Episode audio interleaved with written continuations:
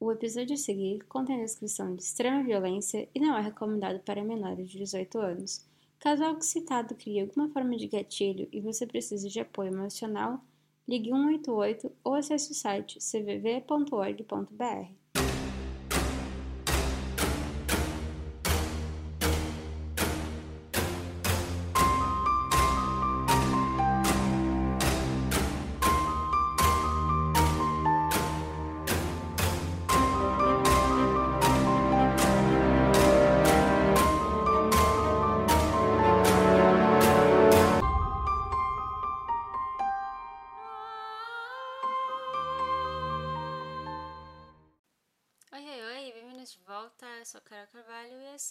mais um episódio do Criminolic. Antes de começar o episódio de hoje, eu quero só dar uns, uns recadinhos. O primeiro é que eu mudei o dia do episódio sair, então antes era no domingo e agora na segunda. Eu tava ficando um pouco frustrada antes, porque eu sempre tava tentando é, soltar os episódios no domingo, mas eu nunca conseguia. É, sempre ficava corrido para mim para montar as imagens e colocar no, no Twitter e colocar no Instagram e fazer tudo, lembrando que eu faço tudo sozinha. não é mesmo? E daí tava um pouco corrido para mim, então eu achei melhor mudar. Segundo recado, é meu recado, é só um lembrete que Criminolic tem Instagram, Twitter, é, então vocês seguem lá, tem todas as fotos, todas as informações dos casos, todos os links. É, me manda uma mensagem que eu adoro quando vocês me mandam mensagem. Ah, deixa eu pensar. Ah, eu tava pensando de fazer um programa especial de Halloween, eu não sei exatamente ainda o que eu vou fazer. Eu pedi no Twitter, eu acho, ou no Instagram, não me lembro, para vocês mandarem casos é, que aconteceu com vocês, ou que vocês já ouviram, é, casos sobrenaturais. Eu tô pensando ainda se eu faço ou não, o que, que eu vou fazer ou não, mas se vocês tiverem casos, me mandem, porque é uma quantidade boa. Eu vou montar um programa é, lendo esses casos no final, ou programa inteiro de casos, enfim. Eu vou pensar ainda o que eu vou fazer para Halloween, mas se vocês tiverem, me manda lá, me manda no Instagram. Eu acho que no Instagram vai ser mais fácil do que no Twitter, mas enfim. Mas então, falando um pouquinho do caso de hoje, a Leonardo Cianciulli, ela é provavelmente a mais famosa serial killer italiana dos anos de 1900. Apesar dos crimes não serem tão é, numerosos, com um número elevado de vítimas, ela ficou muito conhecida pelo que ela fazia com as suas vítimas. A Leonarda era e ainda é conhecida como a fabricante de sabão.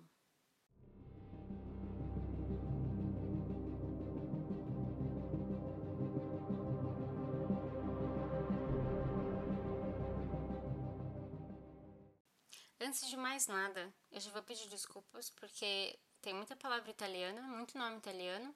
Eu não falo italiano, então se eu falar alguma coisa errada e vocês souberem que está errado, só finge o costume, vida que segue e me corrija aí na cabeça de vocês. Tá tudo bem, tá? Não me xinga. Bom, a história da Leonardo Cianciulli começou em Montella, na Itália, onde ela nasceu em 1893, quando sua mãe foi estuprada por um estranho, ficando assim grávida da Leonardo. Só que isso não foi tudo.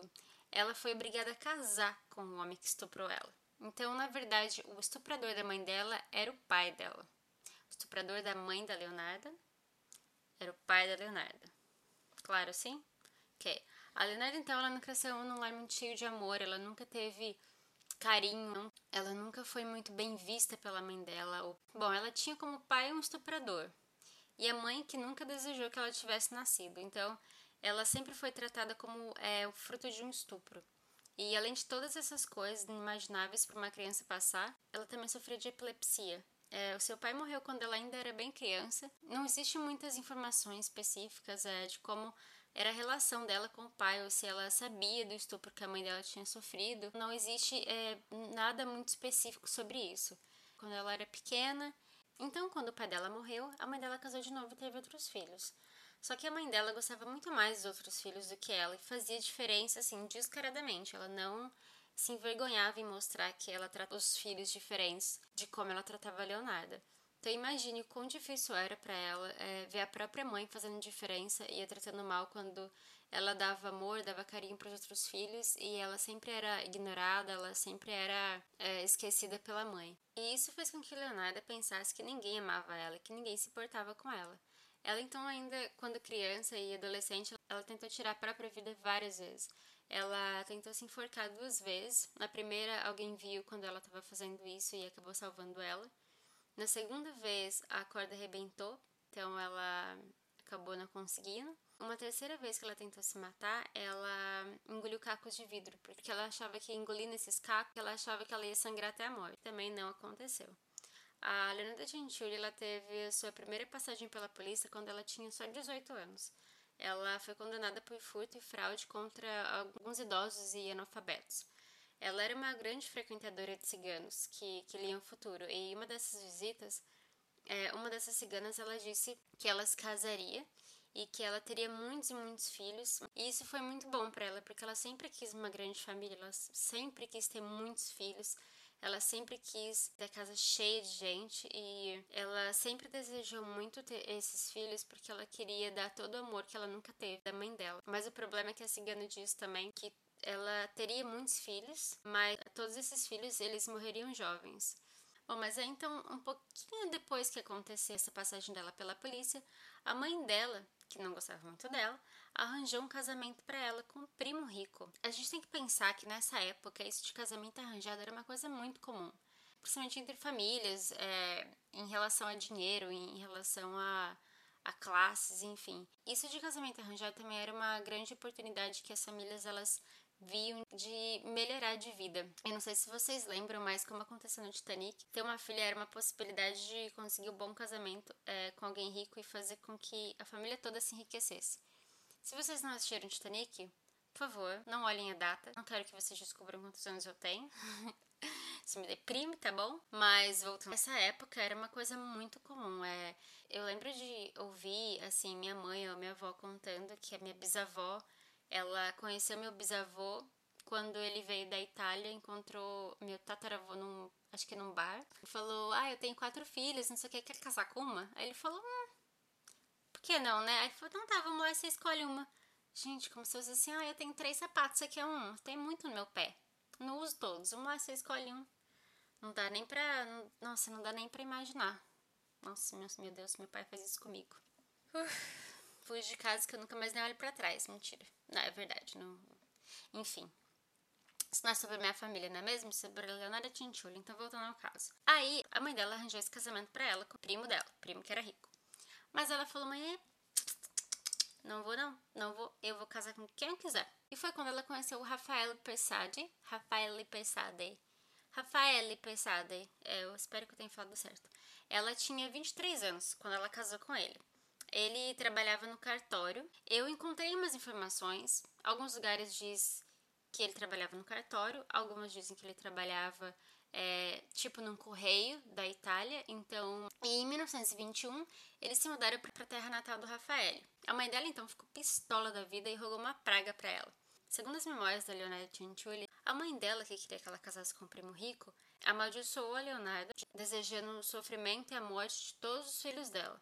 A mãe dela morreu um pouco tempo depois que ela casou. E mesmo depois de morta, Leonardo afirmava que a mãe dela vinha através de sonho para assombrar ela.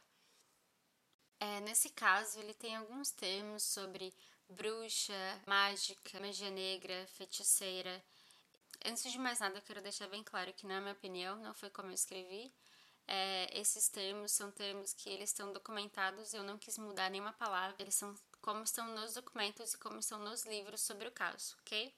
Então, a Leonardo ela recorreu é, a uma bruxa local e essa bruxa ela fez algumas é, intervenções mágicas para que a Leonardo conseguisse é, salvar alguns filhos. Então, ela finalmente conseguiu ter quatro filhos, inclusive um desses era uma mulher. É, isso foi considerado um milagre para ela, porque ela não parava de engravidar e acabar perdendo filho, engravidar e acabar perdendo filho. A Leonardo ela fez o possível para proteger seus filhos, é, que foram considerados sobreviventes da maldição da mãe dela. Ela, convencida em defendê-los, foi até algum outro tipo de feiticeira, quando eles já eram um pouquinho maiores, para impedir que esse, é, essa praga que a mãe dela tinha rogado para ela acontecesse de fato com o próximo filho, que era o filho mais velho, o Giuseppe. Porque eles morriam é, um a um, do mais velho para o mais novo. Então, próximo que teoricamente iria morrer era o Giuseppe, que era o mais velho. É, em uma ocasião, inclusive, ela foi até uma cigana para ler a mão E em uma das mãos, a cigana disse que ela via uma prisão, e na outra, a cigana viu que ela iria acabar seus dias em um asilo criminal. Ela sempre viveu cercada de tristeza e de muitas coisas ruins, e agora ela ainda ouvia que o futuro dela ainda ser ainda pior e que ela iria viver para ver todos os seus filhos morrerem. Hoje em dia, a gente sabe bem que uma mulher, quando ela sofre um aborto, ela, ela pode acabar sofrendo de depressão depois é, ou de crise de ansiedade. É, e ela teve três abortos. E além de tudo isso, ela teve a tristeza de perder dez filhos. Então imagine toda essa tristeza que ela desde criança e vendo os filhos que ela sempre amou e sempre quis ter muito eles, sempre desejou muito ter, é, ver eles morrendo um a um. Imagine o desespero que ela vivia. Na década de 1930, quando ela vivia em uma pequena província pertinho das montanhas Matese e Picentina, no sul da Itália, ela começou a recorrer a muita superstição. Acontece que algumas evidências que sugerem que as crenças supersticiosas de Cinciulli eram um sinal de ansiedade e depressão profunda. Hoje, é, muitos psicólogos clínicos eles acreditam que essa superstição elas nascem da tentativa de uma mente fragmentada de dar sentido a um absurdo. E lembrando que ela acreditava que a mãe dela tinha jogado uma praga, que todos os filhos dela eles iriam morrer. E acabava acontecendo, porque ela estava vendo os filhos né, morrerem. Então ela acreditava nessa, nessa praga toda. Mas, é, apesar de tudo isso, é impossível saber se o tratamento médico moderno poderia ter evitado o que aconteceu a seguir. A Leonardo e o Rafael, eles se mudaram de Potência para Lacedônia. Eu coloquei inclusive uma foto de Leonardo com o Rafael. Gente, ele parece tirado de um filme. Em 23 de julho de 1930, ocorreu um terremoto em Irpínia, que mais tarde seria classificado como um dos terremotos mais destrutivos da história da Itália. Eu, inclusive, coloquei a foto de como a casa da Leonardo e do Rafael ficou depois desse terremoto, não sobrou absolutamente nada. É, então, eles perderam a casa no desastre e eles pegaram a família toda e voltaram para a Itália. Se mudaram para Corrídio. Corrédio, Corrídio. Corrédio. Vamos chamar de Corrédio. Desculpe se estiver errado. É, onde o casal se refugiou. E, e ela então resolveu abrir um negócio próprio. E ela ficou muito popular, ela era conhecida por todo mundo e eles vendiam roupas e móveis nesse é, negócio que eles, que eles abriram. Em 1934, ela teve seu quarto filho, lembrando que a cigana disse para ela que ela teria quatro filhos, é, que eles iam sobreviver com a ajuda dela, com a mágica dela. E, então ela teve esse quarto filho em 1934. Ela começou a ter problemas, ele começou a beber muito e ela era uma mulher bem sucedida, com uma loja que fazia sucesso, todos conheciam ela, então ela deu um pé nele e pediu o divórcio. É, não existe praticamente nenhuma notícia dele após a separação dos dois. Coincidência? Acho que não, né? É, não, ninguém sabe o que aconteceu com ele, ninguém sabe, né? Talvez ele só é, foi lá viver a vida dele e ele não teve mais nenhum contato com ela. Mas é uma coisa muito estranha que ninguém é, ouviu mais falar dele. Então, mas então, ainda pensando na suposta maldição que a mãe dela tinha rogado para ela, ela se tornou profundamente, profundamente supersticiosa, ainda mais do que aquela época quando ela estava morando perto das montanhas. Aí, para ajudar a deixar ela ainda mais louca da vida, o Giuseppe, que era o primeiro filho que ela teve, sobreviveu e ele era meio que o queridinho dela. E em 1939, ele decidiu que ele ia se juntar ao exército italiano na Segunda Guerra Mundial. A Leonardo, então, ela lembrou do que ela lembrou do que a cigana tinha dito para ela e ela tentou recorrer à única coisa que ela acreditava que faria o Giuseppe ficar seguro, que era o sacrifício humano. Então, não está muito claro de onde ela teve essa ideia de sacrifício humano para salvar o filho da Segunda Guerra Mundial, é, se realmente essa bruxa, entre aspas, disse para ela, ou se foi a cigana, ou se foi a cartomante, ou quem foi que disse que teve essa ideia, porque nessa época o policismo era predominante na Itália durante a época da Leonardo e ele proibiu o sacrifício humano como uma abominação diante de Deus. Não precisa ser católico, né, para proibir o sacrifício humano, né? Vamos ser sinceros. Mas enfim, aí além disso, é, não há nenhuma crença ou superstição humana conhecida que abrace o sacrifício humano. Então, não se sabe exatamente de onde ela tirou que se ela matasse alguém, iria manter o filho dela né, salvo mas ela acreditou que isso é, ajudaria e que isso funcionaria. Ela então usou a fama dela na comunidade, que ela era bem vista por todos, que ela era conhecida por todos, para conseguir atrair as suas vítimas. Entre 1939 e 1940, a Leonardo Cianciulli cometeu três assassinatos, matando três mulheres diferentes que costumavam se hospedar na casa dela. A técnica de preparação era a mesma. Ela convencia essas senhoras que normalmente eram de meia idade, também não eram casadas, elas eram sozinhas, que elas se mudando daquele, elas teriam um futuro melhor. Então ela oferecia trabalho, ela oferecia é, um casamento, ela basicamente falava que as vítimas queriam ouvir. A Leonardo, inclusive, escreveu em suas memórias, aspas, A noite eu era perseguida pelo único desejo e pensamento, salvar meus filhos a qualquer custo. Salvá-los era uma palavra, mas como fazer? Lembrei-me de que certos livros clássicos e de história que havia lido sobre fatos da guerra era, portanto, preciso ver como aquelas noivas, aquelas mães haviam feito. Eu era mãe, mãe como a Tete. E se ela tivesse tentado salvar o seu filho, por que eu não poderia tentar salvar o meu? Com mais razão, a morte sequestrou dez dos meus filhos, e esses poucos, apenas quatro que sobraram para mim, eu não tinha o direito de protegê-los, de salvá-los? Fecha aspas. A primeira vítima da Leonarda foi uma senhora solteira local. Ela se chamava Ermelinda Faustine Sete, e ela foi morta em 1939.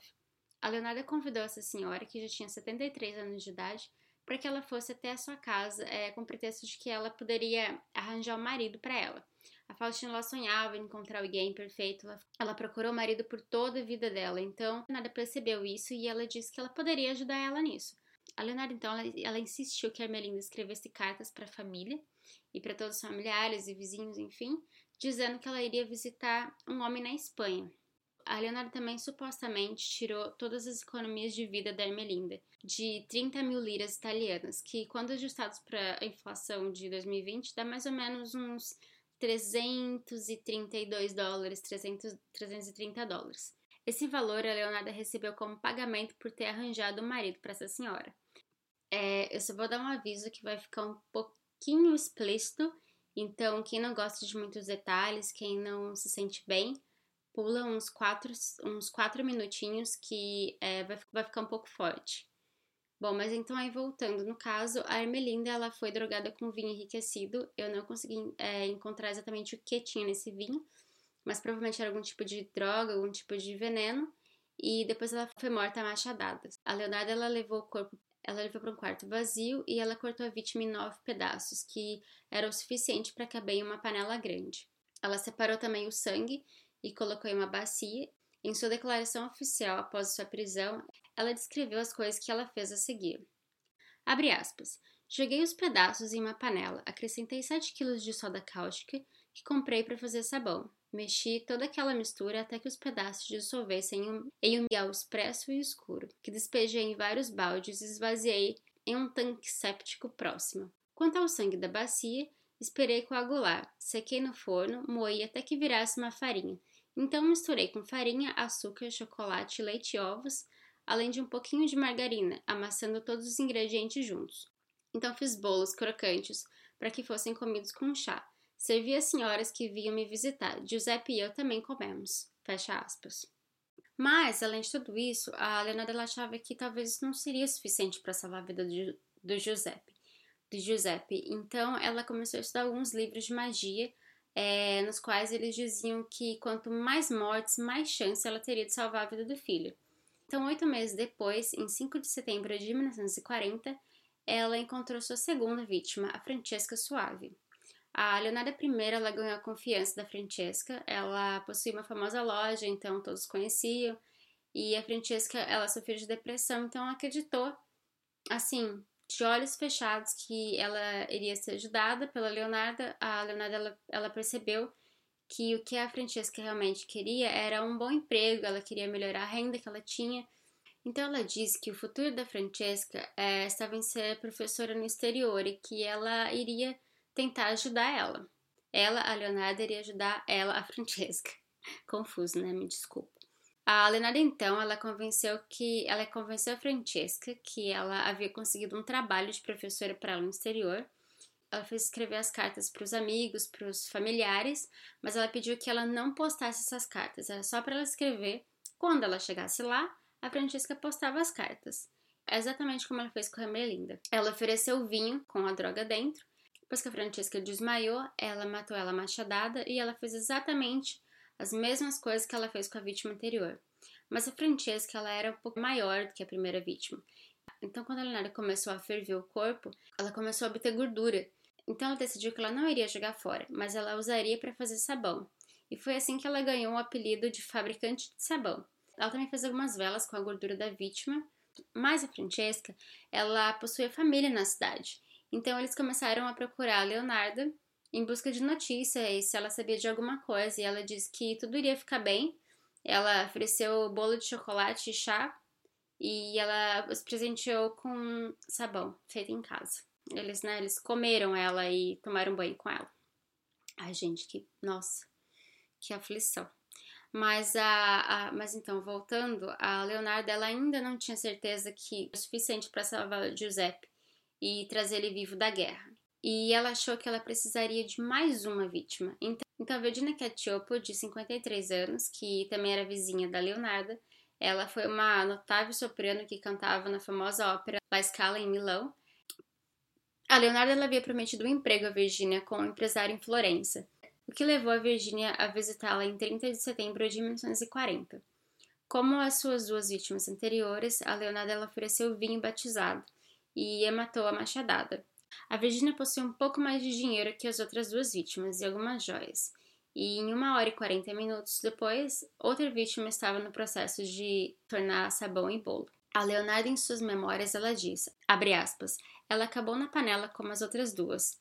Sua carne era gorda e branca. Quando derreteu, coloquei em um frasco de colônia e depois muito tempo fervendo, consegui fazer o mais aceitável sabonete cremoso. Dei barras para os vizinhos e conhecidos. Os bolos também eram melhores. Aquela mulher era muito doce. Fecha aspas. Embora Leonardo Tinciulli pensasse que ela havia cometido os assassinatos perfeitos, ela não poderia estar mais errada. A Leonardo ela começou a gastar muito dinheiro, ela oferecia joias caras como presente, e isso começou a atrair muita atenção dos vizinhos, que achou um pouco duvidoso é, todo aquele dinheiro repentino. É, na época, ao contrário das duas primeiras vítimas, a Virginia ela tinha mais parentes na cidade, eles eram mais preocupados. Então, uma cunhada da Virginia ela procurou a Leonarda. Ela não acreditou muito nas cartas que ela recebeu, detalhes sobre procurar um emprego em Florença, enfim. E ela então resolveu procurar a Leonarda porque ela lembrou que aquele foi o último lugar que ela viu a cunhada dela. Ela foi até a casa da Leonarda perguntar sobre a cunhada. A Leonarda disse que ela não havia visto ela, mas que provavelmente estava tudo bem com a Virginia. Ela ofereceu bolo, ela ofereceu sabonete para a cunhada da Virginia, mas a cunhada da Virginia, ela tinha visto a Virginia entrando lá. Então ela sabia que a Leonarda estava escondendo alguma coisa. A cunhada da Leonarda, inclusive, ela afirma que ela viu algo escuro sendo cozido, e o cheiro era aterrorizante. Ela então decidiu procurar a polícia e relatou o desaparecimento da cunhada, que rapidamente começou a ser investigado. A polícia então ela foi até a casa Leonardo para investigar sobre o desaparecimento da Virginia, só que o que a Leonardo não imaginava é que a polícia também já sabia do desaparecimento das outras mulheres. Porque durante a investigação, a polícia ela descobriu que todos esses desaparecimentos eles tinham um fato em comum, que era que todas essas mulheres elas foram vistas pela última vez entrando na casa da Leonardo, só que nunca ninguém viu ela saindo. Então a Leonardo ela negou, ela disse que ela não sabia de nada, que ela estava ajudando essas pessoas, mas elas tinham ido viajar. Ela inclusive, olha só, ela teve a pachorra de oferecer bolo para a polícia. Bolo em presentinho, um sabonetinho. Não existe nada confirmando que a polícia aceitou, que a polícia comeu esse bolo mas é, de fato ele foi oferecido. Mas a polícia, que não era boba nem nada, achou que alguma coisa não estava cheirando muito bem nessa história, e eles continuaram investigando. E finalmente, depois de um tempo, eles conseguiram prender a Leonardo Gentili. Só que por causa da Segunda Guerra Mundial, ela não pôde ir para julgamento, então ela teve que esperar até 1946 para o seu julgamento. Mas com todo esse tempo, a polícia conseguiu coletar ainda mais provas sobre o caso. A polícia ela não acreditava que a Leonardo Gentili ela agia sozinha, eles achavam que uma mulher de meia idade ela não poderia matar, esquartejar e cozinhar um ser humano em uma hora e 40 minutos, sem ajuda de ninguém. Lembrando que a cunhada da Virginia ela disse sobre o tempo quando ela deu queixa do desaparecimento da cunhada na polícia. Então eles decidiram que o Giuseppe, o filho da Leonarda, ele tinha alguma coisa a ver com essa história. e que ele provavelmente ajudava a mãe nos assassinatos. É, eu não sei exatamente sobre como a polícia chegou nessa conclusão, porque lembrando, o Giuseppe estava na guerra nessa época, então é, não é muito claro como eles é, entenderam que o Giuseppe era meio que um comparsa dela, mas enfim, eles acusaram ele como sendo ajudante. A polícia então prende Giuseppe como comparsa e quando a Leonardo fica sabendo disso, ela oferece a confissão dela completa mas ela disse que ela fez tudo sozinha, que ela não precisou de ajuda de ninguém. Ela, como mãe, não queria que seu filho fosse preso, né, tendo ele culpa ou não do assassinato. A Leonardo, então, ela precisou provar que ela tinha feito tudo isso sozinha, sem ajuda de ninguém. Então, um teste foi dado para Leonardo. A polícia levou ela para o necrotério, é, acompanhada de um juiz e de alguns médicos, para que fosse provado que ela fez realmente tudo aquilo sozinha. A Leonardo entrou na sala e esquartejou um corpo em nove pedaços em apenas 12 minutos, na frente de todo mundo. Dessa forma foi suficiente para que eles acreditassem que ela realmente fez tudo sem a ajuda de ninguém. Ela admitiu que o Giuseppe ele enviou as cartas para a família das vítimas e ele se livrou dos ossos das vítimas. Ela disse que ela embrulhou os ossos em papéis e ela colocou dentro de um saco e pediu para que ele jogasse no rio. Ele nunca perguntou do que se tratava ou, ou o que, que era aquilo, ele apenas foi, jogou e então o Giuseppe ele foi inocentado por falta de provas. A Leonardo, durante o julgamento, ela nunca deixou que os promotores falassem nenhuma informação errada, corrigindo sempre que uma informação não fosse verdadeira. Tipo assim, ela queria que eles falassem da forma certa. Por exemplo, não, não pode ferver só uma hora, você tem que ferver uma hora e 20 minutos, porque se você ferver só uma hora, os ossos não vão se soltar do corpo. Comentários tipo esse, é, fazia durante o julgamento todo. Mas ela tentou o tempo todo se defender, dizendo que tudo que ela fez foi para salvar a vida dos filhos dela. Ela disse que a mãe dela havia rogado uma praga para ela, para ela e para sua família, e ela não poderia deixar que seus filhos morressem como os outros três morreram. Mas fazendo isso, ela apenas ajudou os promotores, confirmando que ela realmente tinha culpa e ela realmente tinha matado aquelas pessoas. Um fato curioso foi que quando a Segunda Guerra Mundial acabou, eles precisavam de medalhas, então a Leonardo ela doou grande parte dos instrumentos que ela usou para matar as vítimas e uma panela que ela usava para né, cozinhar os corpos, enfim. Ela, ela doou, ela doou para que fosse é, fabricado medalhas com esse metal. O julgamento da Leonardo durou apenas alguns dias. Ela foi diagnosticada sendo maníaca, mas não insana. Então ela foi considerada culpada de seus crimes e recebeu uma sentença de 33 anos de que acabava se confirmando a profecia que uma cigana fez há muito tempo atrás, com uma precisão assustadora. Ela foi condenada a 30 anos de prisão e 3 anos em um asilo criminal, exatamente como um dia a cigana disse a ela. É, mesmo que ela confessasse todos esses crimes durante o julgamento, enfim, o Giuseppe ele nunca acreditou que ela tivesse é, matado essas mulheres. É, mesmo, mesmo, mesmo sofrendo a vida toda, tendo essa vida tão difícil, ela sempre foi uma ótima mãe, ela foi uma mãe muito amada pelos filhos, então eles se recusavam a acreditar que ela pudesse ter feito uma coisa dessa. Inclusive, ela escreveu um livro de memórias chamado Confissões de uma Alma Amargurada, é, onde ela detalha cada morte com os mínimos detalhes. O Giuseppe então ele começou a acreditar que sua mãe tinha feito. Tipo assim, continuo te amando, mas te vejo de uma forma diferente. 15 de outubro de 1970, a Lenada Tinchulli ela morreu de apoplexia cerebral. É um tipo de hemorragia. Ainda estava internada aos 79 anos. Seu corpo foi devolvido à família por enterro, mas suas armas do crime, incluindo a panela em que suas vítimas foram fervidas, tudo foi doado para o Museu de Criminologia em Roma. É, até hoje, os visitantes do museu eles podem ver as coleções de facas, machados que ela usava para matar as vítimas. Em 1979, Lina Whitmiller, é, que também era bem conhecida pelo seu trabalho que ela fez no filme italiano The Seduction of Mimi, ela produziu uma peça que se chama Love and Magic in Mama's Kitchen, ou no belo português Amor e Mágica na Cozinha da Mamãe, que foi baseado na vida da Leonora Cinciulli e ela fez para um festival de Spoleto. E em 1983, Love and Magic in Mama's Kitchen ele se transformou em um musical da Broadway. Eu vou deixar lá no Instagram do podcast, o arroba podcriminolic, é, todas as fotos do caso, fotos do julgamento, foto do filho, é, foto do marido. Inclusive tem a foto de um jornal daqui de Sydney de 1950 contando sobre o caso. Também tem algumas outras obras que foram é, feitas, enfim, baseadas na vida dela, alguns livros e vai estar tudo lá para vocês conferirem. Bom, então esse foi o caso de hoje, a vida de Leonardo Cianciulli. Não sei se vocês já conheciam, mas eu achei bem interessante e, e quis trazer aqui para vocês. Bom, então é isso. Espero muito que vocês tenham gostado e vejo vocês no próximo episódio.